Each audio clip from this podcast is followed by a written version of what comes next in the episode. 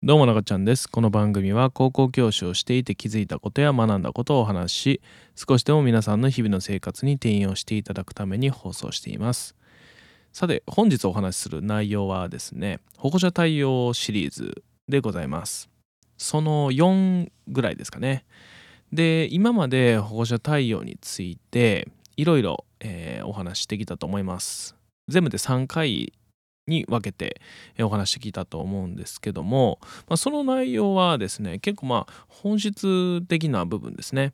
まあ、相手が何を望んでいるかとか、まあ、目的をしっかり確認しようとかでとにかくまあメリットを考えましょうとかさまざ、まなお話はしたと思います。まあ、もしよろしければ、えーこの放送からお聞きの方は前回のね1回目2回目3回目からお聞きいただけると、えー嬉しいです。で今日お話しするのは、まあ、第4回ということでもう具体的に保護者対応または保護者交渉ですねに入る際に、えーまあ、何を準備するべきか日頃から準備しておくことは何があるのか、まあ、こういったことをお話ししようかなと、え考えております。でもうさっき結論から言います。で結論から言うとですねもう超オーソドックスかもしれないんですが大事なこと。校則や内規またね取り決めですね。これを熟知する。これが一番大事ですね。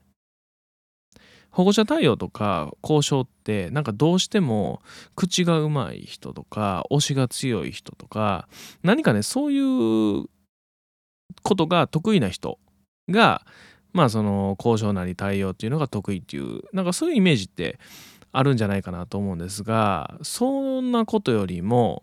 まずこれですね。もう取り決めの熟知。でそうですね、えーもしあなたがお店にねご飯を食べに行くとしますね。でお店に行ってじゃあなんか質問するたびにもしねその店員さんが何回も「あ聞いてきますね」って「そうですか。えーっとちょっと自信ないで聞いていきますね」とばかり言ってまあ裏に回っていくと。でこういうふうな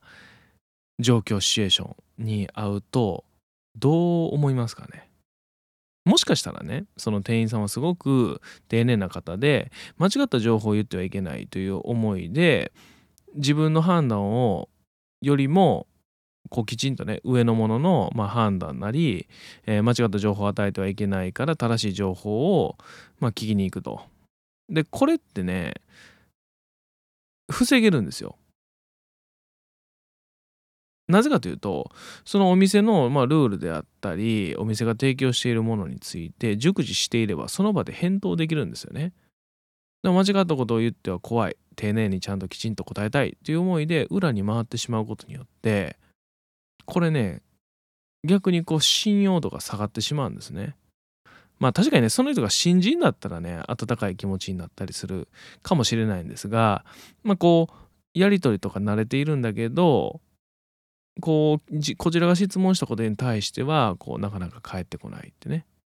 で何もねトラブルがない時って別にいいと思うんですね。でこれが学校現場でねまあ言うとこのトラブルない時はいいんですがこうトラブルの対応中にこういった毎回毎回聞いてきますであったりちょっとわからないですっていう風になるとどんどんイライラしてしまうんですね。なので、まあ、高速なり内規なり取り決めこれを事前に知っておくっていうことはこの負の感情を発生させない、ね、という点で、まあ、とても大事になってくるわけなんですね。でさらにねさらになんですがより相手からの信頼をね得るためにね今信頼こうやったらまあ失っていきますねって話したんですけど逆に信頼を得るためにどうするかというとこの即決その場で即決というものができるようになるんですね。でこれは高速や内規や取り決めっていうのをしっかり知っていたらもう即決ができると。なので毎回上の人にね確認するようなね、まあ、そういう人よりも、まあ、その場で判断して提案できる人っていうのはやはりね信頼感は全然違いますよね。でこれもやっぱりねルールや規定を分かってたらできるんでで逆に上の人に確認する時っていうのはルールにないことなんですよ。でルールにないことなんで当然相手も相手がルールを知っている人ではあれば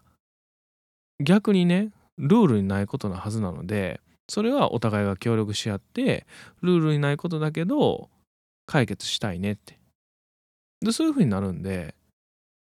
だからそこでもまたこう共にねパートナーのような関係にはなっていくんですよね。だってねルールにないことをご利用しもできないんでね。それルールにないんでって言ったら終わりなんで。でもルールにないことだけどできるようになったらいいですねってことでまあ共に協力してまあ上の人上の立場の人ですね。に打診すると、まあ、そういった流れですね。でまあ今こうやって即決って言いましたけどもちろんやっぱりね報告っていうのは必ず必要ですね。逆に報告を毎回こまめにしてそしてそれに対するフィードバックをもらうことで自分の即決のクオリティがどんどん上がっていくんですね。なので、まあ、学校の先生の役回りとしては学校のルールをまず熟知してでそれを生徒の得になるように生徒の得になるようにルール内で支援することだと思うんですね。でその姿が生徒はもちろんのことを保護者からの信頼につながると。で他にもねまたこう仮にその即決は大事と言いましたけどやはりね下手なことを言ってでそれが無理だった時にあの時こう言ったじゃないかってそういうふうに言われる場合もあるのであくまでこれは私の考えなのですがというそういった言い方でもねいいと思います。で今はまあこの場での私の判断なので上に弾かれたら本当に申し訳ないですって断っておくともしね報告まあ何まあ連絡のね段階で NG が出たとしても、まあ、ちゃんと先生は頑張って動いてくれたっていう感情が残るので、まあ、変にこうこじれるというふうにまあ転びにくいという感じですね。でまあもっとねこう深掘りするとしたらうんまあまずねその事前に相手が言ってきそうなことっていうのを想定しておく。まあこれも結構重要ですよね。で相手が言いそうなことをブワーってリストアップしてでそしてなおかつ自分が高速や内規やまあ取り決めっていうのをじっくり分かってると。でそれでどんどんどんどん相手が言うことを弾いていくんですね。で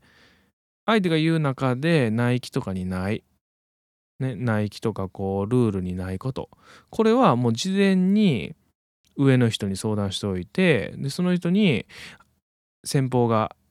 まあそういったことを言ってきた場合はこのように答えてもよろしいですかというふうにあらかじめ聞いておくんですね。でその聞いておいたらあそれはこうこうこういう理由でダメだよねとかまあ、そういった、まあ、上司の人からのフィードバックを受けることができるのでより即決の、まあ、精度も上がっていくので、まあ、そういった準備も結構大事ですね。